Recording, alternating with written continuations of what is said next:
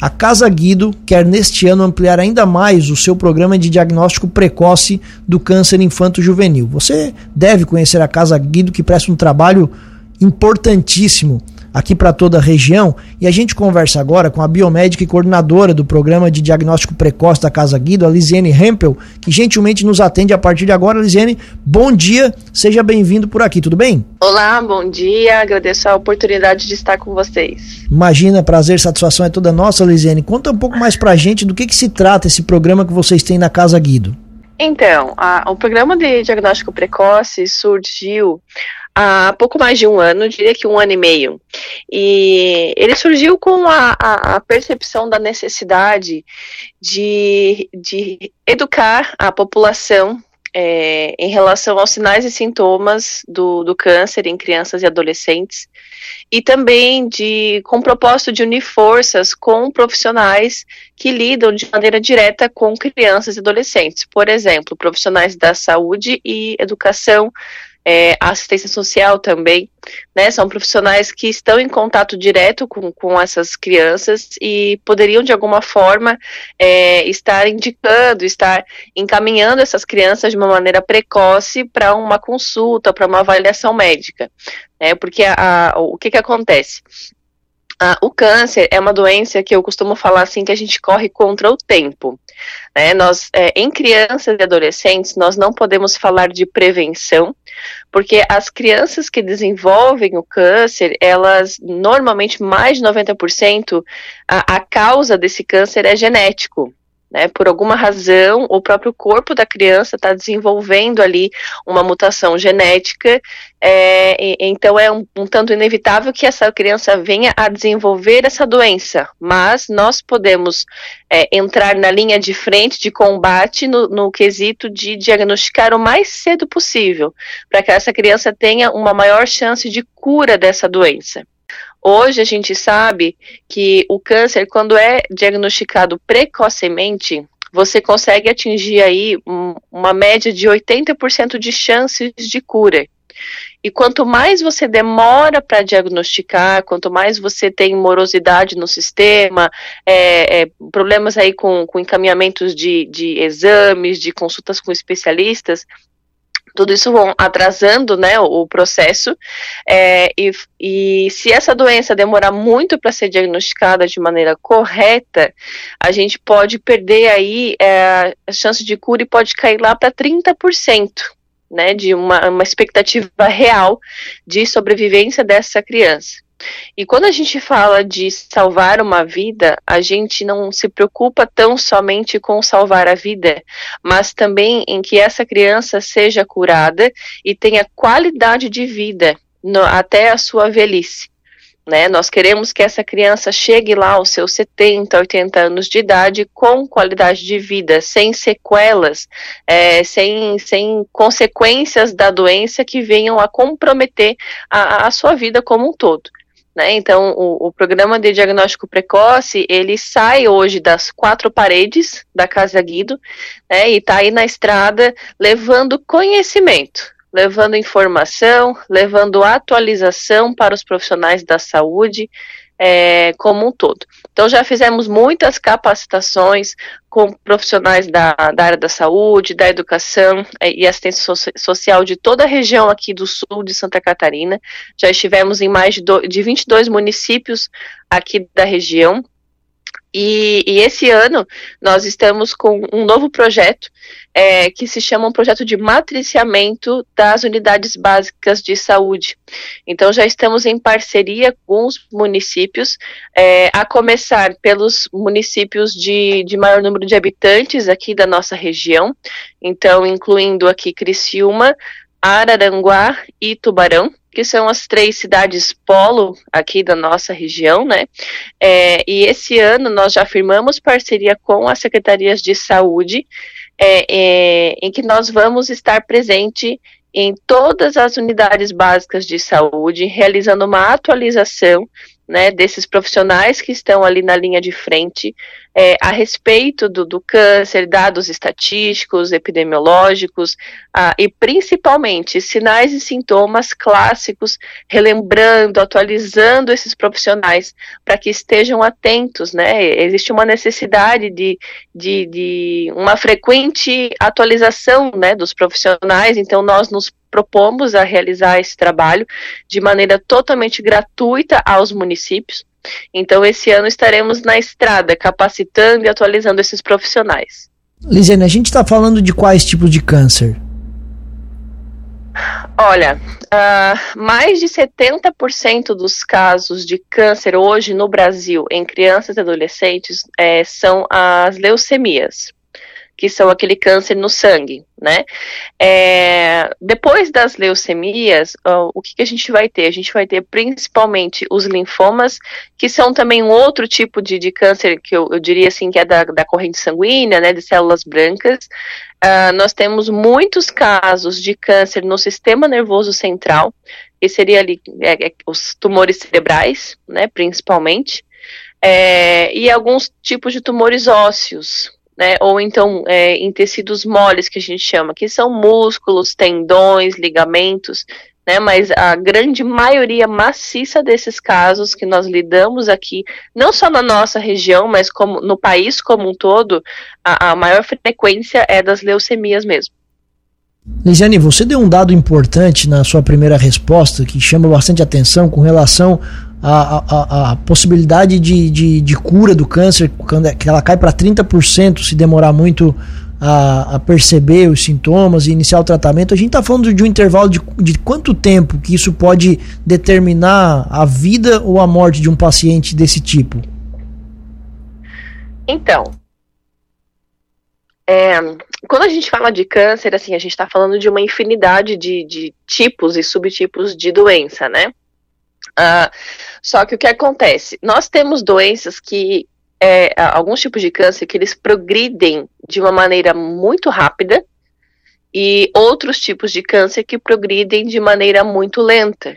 Lenta, eu diria assim, anos, né? E rápida, eu diria de um mês para o outro.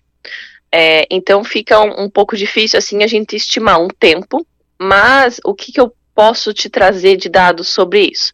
É, nós temos situações, por exemplo, de pacientes que chegam na Casa Guido, é, de mãe, pai, que já são, né, o, o paciente já foi diagnosticado, e eles chegam nos contando as suas histórias né, o seu histórico, tudo o que aconteceu até o momento de descobrir realmente que estava com câncer.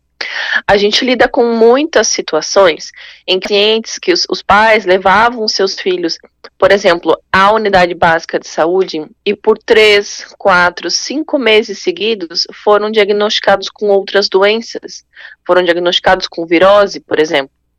Né? Então, ah, casos que, por exemplo, já lá no primeiro mês já era câncer mas por alguma razão isso não foi investigado da maneira correta, não foi, enfim, a percepção ali do profissional que atendeu talvez não ainda não conseguiu, né, dimensionar o tamanho da gravidade ali daquela doença. Então é, é difícil te estimar um tempo. Mas o que eu tenho de dado para te trazer é o seguinte: no país hoje, é, nós temos a triste realidade de que um paciente desde que, desde que apresenta né, os seus primeiros sintomas, ele vai demorar, em média, seis meses para diagnosticar o câncer. Isso é dado estatístico é, científico né, do, do nosso país. Uh, esse é um dado extremamente decepcionante, porque em seis meses a gente está falando de uma doença que estaria no estágio inicial e provavelmente lá após seis meses essa doença já vai estar muito avançada, porque o, o câncer é uma doença agressiva, né? Então a gente corre contra o tempo e toda semana que passa, todo mês que passa, ele faz a diferença. Né? Então hoje no nosso país a média que se demora para diagnosticar o câncer é de seis meses. E é, essa é a nossa luta. Nós precisamos reduzir esse tempo um, um, para o menor tempo possível. Né? É, só que também é, a, a, o diagnóstico do câncer ele não é uma coisa simples. né, é algo muito complexo. Os sinais e sintomas do câncer, eles é, se confundem muito com sintomas da, de doenças da infância. Né? Então, precisa haver uma sensibilidade, precisa haver uma uma prontidão do profissional que atende para é, é, é e um conhecimento, inclusive, para encaminhar esse paciente para investigar, né, no momento de uma de uma segunda consulta, de uma terceira vez que aquela mãe, aquela criança estão ali no, no na unidade básica de saúde, isso precisa ser investigado, né? E a gente vê muitos casos de morosidade, de, de, de problemas de regula regulação e burocracias. Então a gente luta com toda um, contra todo um sistema, né, que atrasa esse diagnóstico como um todo. Elisiane, vocês têm conseguido né, é, fazer esse trabalho junto aos municípios aqui da região, né? São mais de 40 municípios aqui que a Casa Guido acaba atendendo. Esse trabalho de conscientização, de levar essa capacitação aos municípios, é algo que é fácil para vocês enquanto a equipe da Casa Guido? Sim, sim, sim. Na verdade, o, o, a nossa equipe do programa Diagnóstico Precoce tem como prioridade essa presença nos municípios, nas unidades básicas de saúde, né? É, é, é, estar levando esse conhecimento, essa atualização. Então, esse é o nosso papel, é a nossa função. Né, tanto que fazemos isso é, de graça para os municípios, oferecemos esse serviço né, é, de maneira gratuita, com a intenção realmente de otimizar, de melhorar os números aqui da região que não são bons. Apesar de que quando você analisa o, os dados do país inteiro por regiões, a região sul ainda é uma região privilegiada. Né? Claro que se você comparar com regiões norte e nordeste, por exemplo, os números são muito mais catastróficos do que aqui do sul. Mas para a nossa região, nós poderíamos estar fazendo muito mais né? Não vai longe, é, é essa semana mesmo. É, a, só aqui na Casa Guido nós tivemos a perda de duas crianças. Na verdade, era uma adolescente de 16 anos e um menino, né? É, então, assim, a gente luta com, com a contra a perda da vida de uma criança que tem tudo pela frente, né? Que é o futuro da nossa nação né, é o futuro, é a próxima geração que está vindo.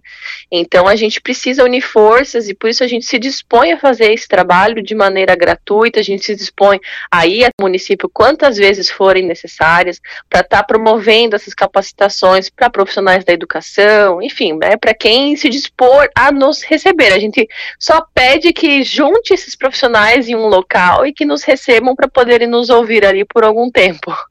Para a gente encerrar, Lisiane, e qual é o diagnóstico que a equipe de vocês, desse programa de diagnóstico precoce, está fazendo do, do conhecimento dos profissionais da, da, aqui da nossa região, nesses trabalhos que vocês já fizeram? É algo que está dentro daquilo que vocês esperavam? Alguma coisa assusta vocês de falta de conhecimento nesse sentido? Qual é o diagnóstico que vocês têm feito dessas visitas? Olha, a, a, a realidade é muito difícil tá? Porque o que que acontece? Uh, se a gente for buscar a, a origem do problema, que também é, já foi muito discutida, é que, inclusive por próprios médicos, né, nós temos um médico oncologista pediátrico que esteve conosco aqui em Criciúma na Noite Dourada em setembro do ano passado. É um médico referência lá da, do Hospital de Campinas, em São Paulo, e ele mesmo trouxe um dado que a grande maioria dos profissionais, os médicos, por exemplo, recém-formados, eles uh, passaram por uma carga horária é, ínfima em, em, relação à oncologia pediátrica. Na verdade, não eh, são pouquíssimas instituições no país que oferecem estágios nessa área.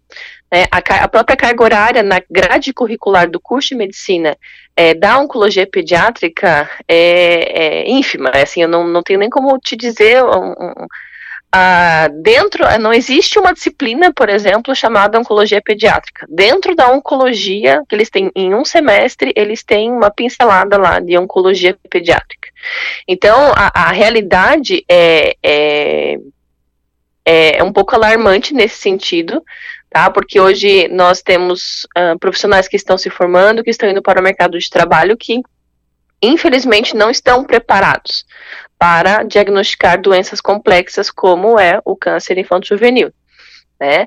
Tanto que é, já existem organizações nacionais aí das instituições é, de apoio a crianças e adolescentes com câncer que estão na luta lá em Brasília, no Ministério da Educação, para que se feita uma, seja feita uma revisão, inclusive, da grade curricular do, dos cursos de medicina no país, para que seja aumentada essa carga horária, né, para que esses profissionais, ao, ao, terminarem o seu curso e irem pra, para a linha de frente ali, eles estejam mais preparados, né, mais, uh, enfim, tem uma carga horária maior, né, de, de, dentro dessa área de oncologia pediátrica, que é uma área é extremamente difícil de acesso à informação, assim, é, muito pouco é ofertado no país inteiro a respeito disso, né, mas, e você veja, assim, a, a, o quanto isso é, é, discrepante quando você vê números, porque a, o câncer hoje é a doença que mais mata crianças e adolescentes no nosso país.